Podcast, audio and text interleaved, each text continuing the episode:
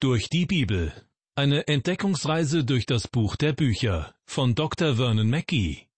Ins Deutsche übertragen von Judith Hildebrandt und gesprochen von Kai-Uwe Wojczak. Schön, dass Sie wieder bei unserer Sendereihe durch die Bibel mit dabei sind. Herzlich willkommen. Nichts verändert uns mehr, als wenn Gott durch sein Wort in unser Leben spricht und seine Wahrheit uns erreicht. Gottes Wort ist Wahrheit, und deshalb hat es immer Auswirkungen, wenn wir sein Wort hören, lesen, darüber nachdenken und ihm gehorsam sind. Also packen Sie die Gelegenheit am Schopf, wenn wir uns in der fortlaufenden Bibelauslegung zum Propheten Micha diesmal den Anfang von Kapitel 4 anschauen. Nachdem wir schon einige herausfordernde Texte miteinander unter die Lupe genommen haben, liegt nun ein Bibelabschnitt vor uns, der eine wunderbare Aussicht auf die Zukunft bietet. Ich wünsche Ihnen Gottes Segen, wenn Sie mit mir zusammen in die Bibel schauen und über diesen Gott staunen. Denn, Sie erinnern sich vielleicht, über dem ganzen Buch Micha steht als Überschrift der Ausruf Michas. Wo ist solch ein Gott, wie du bist?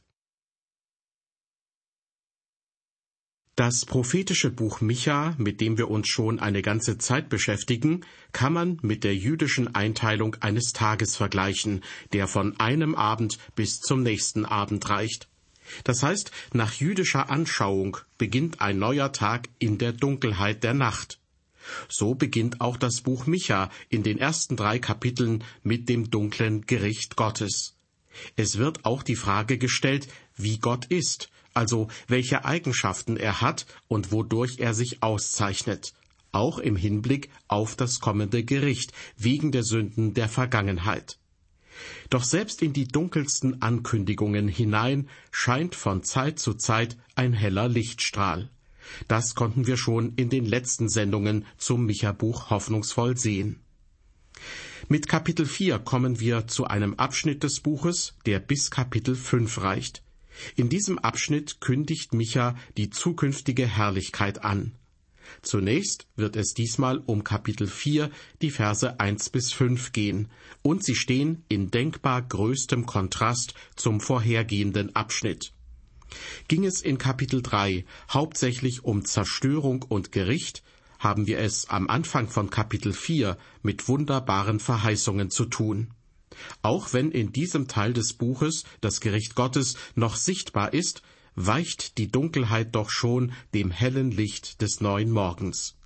Ja, mit Gottes Verheißungen für die Zukunft bricht die Sonne schon deutlich durch.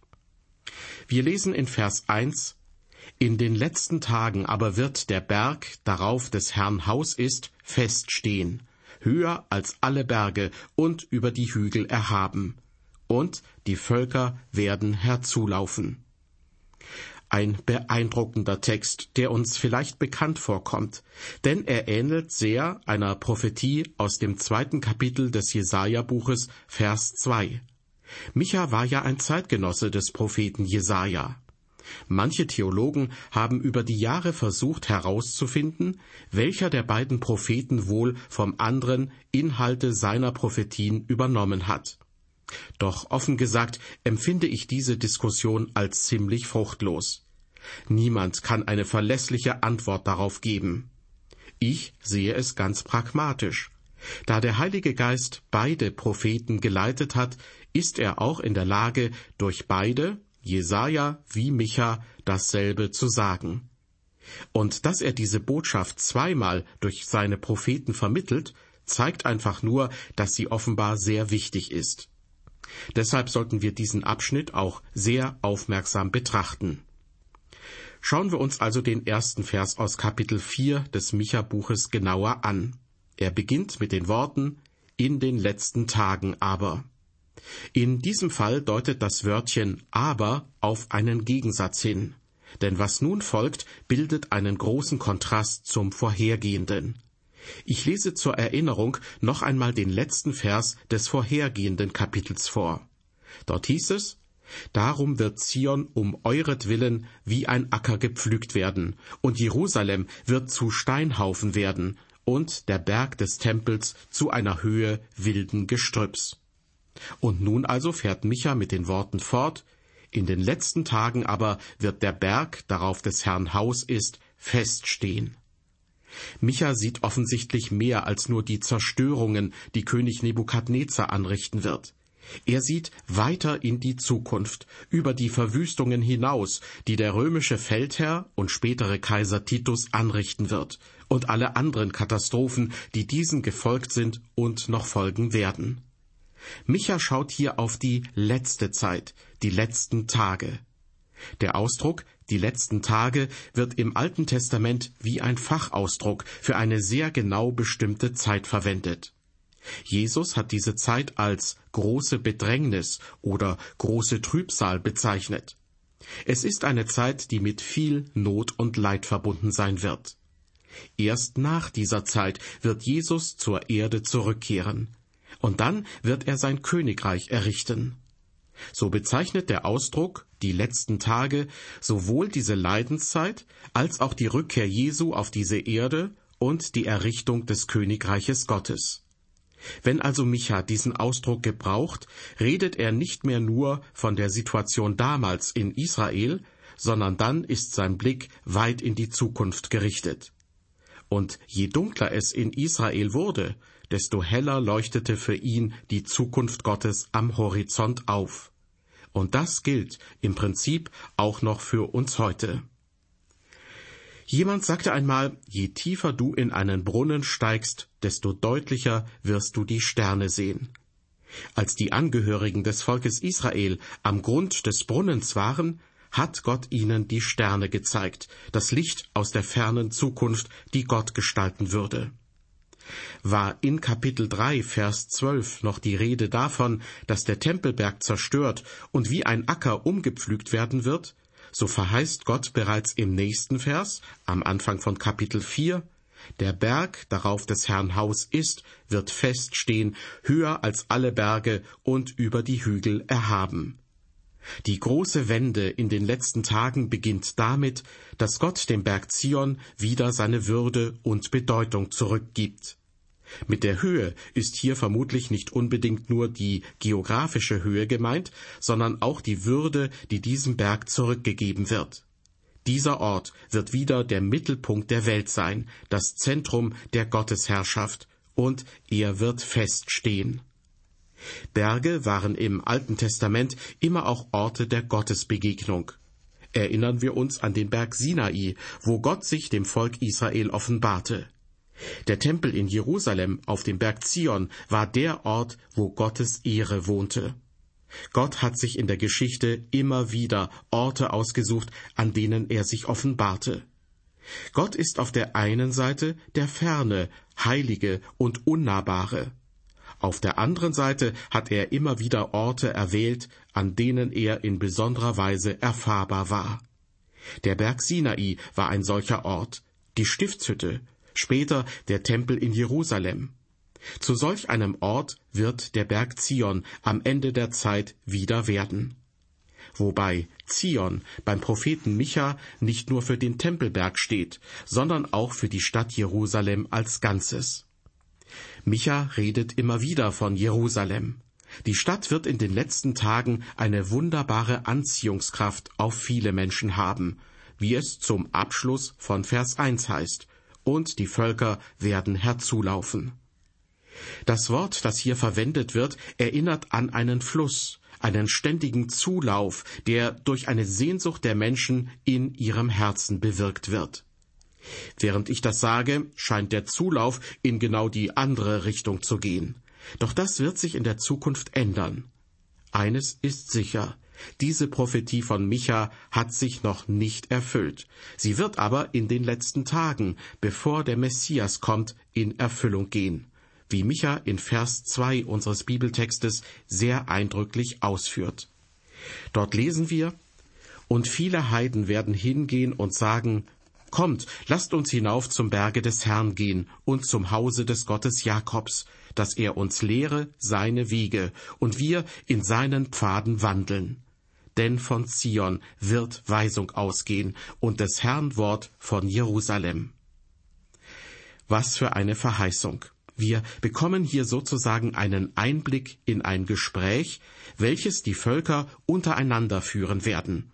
Sie werden sagen, Kommt, lasst uns hinauf zum Berge des Herrn gehen und zum Hause des Gottes Jakobs, dass er uns lehre seine Wege und wir in seinen Pfaden wandeln. Die Völker werden nicht aus Zwang nach Jerusalem kommen, sondern freiwillig, denn sie möchten auf Gottes Weisung hören. Es wird aber auch deutlich, dass sie die Weisung nicht nur hören, sondern auch danach leben wollen. Die Heiden möchten Gottes Gebote kennenlernen und in ihrem Alltag anwenden. Was für eine wunderbare Verheißung. Es wird aber auch deutlich, dass die Rückkehr vieler Juden nach Israel in den vergangenen Jahrzehnten nicht unbedingt mit dieser Prophetie zusammenhängt. Denn heute gehen die Heiden nicht massenhaft nach Jerusalem, um auf den lebendigen Gott zu hören. Auch geht das Wort Gottes gegenwärtig noch nicht von Jerusalem aus. Das wird erst so sein, wenn Gott eingreift. Manche Christen sehen das anders, doch in Vers 2 heißt es, von Zion wird Weisung ausgehen und des Herrn Wort von Jerusalem. Noch ist dies nicht der Fall, auch wenn sich die 1925 eröffnete Hebräische Universität von Jerusalem das Motto gegeben hat, von Zion wird Weisung ausgehen. Von dieser Universität können lediglich kluge Gedanken ausgehen. Wenn aber Gott selbst beginnt, dem Berg Zion seine ursprüngliche Würde und Bedeutung zurückzugeben, wenn er selbst seine Herrschaft dort aufrichten wird und sich wieder den Menschen offenbaren wird, erst dann werden die Völker Anlass haben, nach Jerusalem zu ziehen. Deshalb glaube ich, dass all die Nachrichten von angeblich erfüllten Prophetien, die in manchen Kreisen verbreitet werden, auf Unreife und fehlendem biblischen Wissen basieren.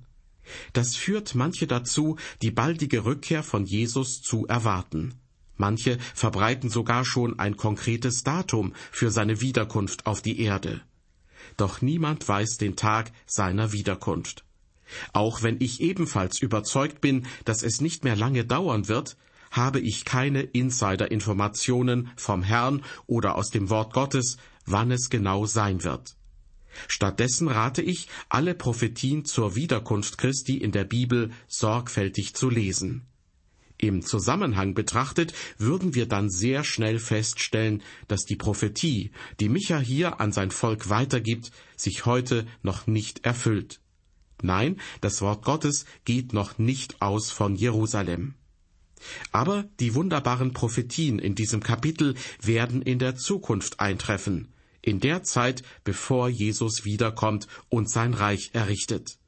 Und dann werden Menschen nach Jerusalem eilen und nach Gottes Willen fragen, gleichgültig, ob sie aus Peking, Berlin, Washington, Nairobi oder Mexico City kommen. Und Christus wird sie lehren. Wie es aussehen wird, wenn Gott Weisung gibt und welche Auswirkungen das haben wird, das können wir dem Vers 3 entnehmen. Er wird unter großen Völkern richten und viele Heiden zurechtweisen in fernen Landen. Sie werden ihre Schwerter zu Flugscharen und ihre Spieße zu Sicheln machen. Es wird kein Volk wider das andere das Schwert erheben, und sie werden hinfort nicht mehr lernen, Krieg zu führen. Die Art und Weise, wie hier die Begriffe Völker und Heiden angeordnet sind, lässt eine Steigerung erkennen. Ja, die Formulierungen lassen eine universale Ausrichtung erkennen. Alle Völker der Welt werden sich nach der neuen Gottesherrschaft ausrichten. Was für eine unglaubliche Verheißung. Alle tiefgehenden und jahrhundertealten Streitereien zwischen Völkern und Nationen werden ein Ende finden. Endlich wird es eine Autorität geben, die universell Recht sprechen wird. Gott wird Recht sprechen und zurechtweisen. Er wird, wie es wörtlich heißt, unter großen Völkern richten und viele Heiden zurechtweisen. Stellen wir uns vor, dass die ganze Welt ihm Ehre erweisen wird. Alle Völker werden sein Urteil annehmen und befolgen. Und dann wird Folgendes geschehen. Sie werden ihre Schwerter zu Pflugscharen und ihre Spieße zu Sicheln machen. Das bedeutet, die Völker werden dann von selbst abrüsten, denn sie haben keine Angriffe mehr zu befürchten. Kein Militärdienst und keine Waffenübung wird mehr nötig sein. Gottes Schiedsspruch hat eine solche Wirkung, dass unter den Völkern wirklich etwas Grundlegendes und Neues geschieht. Der russische Künstler Evgeny Vucetich hat die biblische Umschreibung Schwerter zu Pflugscharen in einer Skulptur umgesetzt, die vor dem Gebäude der Vereinten Nationen in New York steht. Aber dieser Bibelvers wird mit Sicherheit nicht durch die Vereinten Nationen erfüllt. Es gibt zu wenig Einheit zwischen den Völkern. Dieser Bibelvers wird nur dann in Erfüllung gehen, wenn Gott die Herrschaft hat. Das friedliche Verhalten zwischen den Völkern ist von dem bewussten Hören auf Gottes Weisungen nicht zu trennen. Oder anders ausgedrückt, nur wenn Gottes Weisungen in den Mittelpunkt gerückt und befolgt werden, wird dies zum Frieden führen. Und das wird eintreten, wenn Gott seine Herrschaft aufrichtet und von Jerusalem seine Weisungen ausgehen werden. Und dann wird auch sichtbar werden, was in der zweiten Hälfte von Vers 3 steht. Es wird kein Volk wieder das andere das Schwert erheben, und sie werden hinfort nicht mehr lernen, Krieg zu führen. Doch dahin gelangen wir erst, wenn Jesus, der Friedefürst, seine Herrschaft antritt. Weil das heutzutage noch nicht der Fall ist, dürfen wir meinem Verständnis nach die Schwerter auch noch nicht abgeben. Nach wie vor sollten wir achtsam sein. Es ist noch nicht die Zeit für eine waffenfreie Welt gekommen. Sicher wünschen sich viele, dass wir unsere Waffen reduzieren und dass die immensen Beträge, die für Rüstung ausgegeben werden, anders genutzt werden könnten. Doch solange wir in dieser Welt leben, müssen Staatswesen wehrhaft bleiben, ob es uns passt oder nicht. So sagt auch Jesus im Lukasevangelium Kapitel 11, wenn ein starker Gewappneter seinen Palast bewacht, so bleibt, was er hat, in Frieden. Liebe Hörer, behält er seinen Frieden, indem er seinem Feind die andere Wange hinhält? Wenn wir das glauben, sollten wir die Bergpredigt im Zusammenhang lesen. Denn dort in der Bergpredigt spricht Jesus als der König und erklärt die Werte für sein Reich, in dem er herrscht. Und dass er der Herrscher ist, das wird eines Tages gewiss der Fall sein. Wenn er herrscht, dann brauchen wir keinen äußeren Schutz mehr. Dann braucht es auch keine Schlösser mehr an unseren Haustüren. Doch solange wir noch in dieser Welt leben, brauchen wir Schlösser und Riegel. Es ist wichtig, den Zusammenhang dieser Worte zu beachten. Die Prophetie gilt für die Endzeit, nicht für unsere Zeit. Wenn das riesige Potenzial an Menschen, Geld, Intelligenz und Kraft, das bislang in Waffensysteme und Heere gesteckt wird, voll und ganz für den ursprünglichen Auftrag Gottes genutzt wird, um die Erde zu bebauen und zu bewahren, dann gilt Folgendes. Ich lese Vers 4. Ein jeder wird unter seinem Weinstock und Feigenbaum wohnen, und niemand wird sie schrecken. Denn der Mund des Herrn Zebaoth hat's geredet. Das Wohnen unter Feigenbaum und Weinstock steht im Alten Testament für die goldene Zeit unter König Salomo und ist ein Zeichen für Frieden und Wohlstand. Wer Krieg und Vertreibung aus der Heimat an eigenem Leib erlebt hat, kann nachempfinden, wie groß das Glück ist, wenn man in Sicherheit mit seiner Familie in seinem Haus wohnen kann und die Früchte des Landes genießt. Dieses Vorrecht erscheint uns in der westlichen Welt fast selbstverständlich. Aber auch in der heutigen Zeit ist es in vielen Regionen der Welt nur wenigen Menschen vergönnt. Die Verheißung, dass niemand sie schrecken wird, gehört zu den alten Segensverheißungen aus der Zeit von Mose. Nicht nur Micha, sondern auch Jeremia und Hesekiel verkünden eine solche Heilszeit, wo jeder in Sicherheit wohnt und nicht aufgeschreckt wird. Wenn wir das lesen, merken wir, dass das heute in Israel noch nicht der Realität entspricht. Nein, in diesem Land herrschen ganz viel Furcht und Angst. Die Prophetie ist offensichtlich noch nicht erfüllt. Doch Gott hat versprochen, dass dieses Wort einmal in Erfüllung gehen wird. Denn der Mund des Herrn Zebaoth hat's geredet, heißt es am Schluss von Vers 4. Das heißt, Gott selbst hat es gesagt, der lebendige Gott hat es versprochen. Wenn Gott sein Volk schützt, dann lebt es in Frieden und Wohlstand. Vers 5 schließt mit einer wunderbaren Aussicht diesen Abschnitt ab. Dort lesen wir, ein jedes Volk wandelt im Namen seines Gottes, aber wir wandeln im Namen des Herrn, unseres Gottes, immer und ewiglich. Nachdem die Völker in der Vergangenheit im Namen ihrer falschen Götter gelebt haben, unter der Herrschaft von selbstgemachten Götzen, wird es eine Zeit geben, in der sich die Menschen wieder an Gottes Willen orientieren werden, seinen Geboten gehorchen und sich nach ihm richten werden. Zum Schluss dieser Sendung möchte ich noch einmal den zuletzt gelesenen Vers zitieren, also aus Kapitel 4, den Vers 5. Der Prophet Micha schreibt, ein jedes Volk wandelt im Namen seines Gottes, aber wir wandeln im Namen des Herrn, unseres Gottes, immer und ewiglich. Schön, wenn auch wir dies so sagen können. Auf jeden Fall können wir darauf vertrauen, dass Gott gute Gedanken und gute Pläne auch für unser Leben hat. Und selbst wenn wir gerade in einer schwierigen Situation oder in einer Krise stecken, Gott sieht weiter und will auch unsere Dinge zum Guten wenden. Dies hat er nicht nur unzählige Male an seinem Volk Israel bewiesen, sondern das will Gott auch uns zeigen. Wir können ihm vertrauen.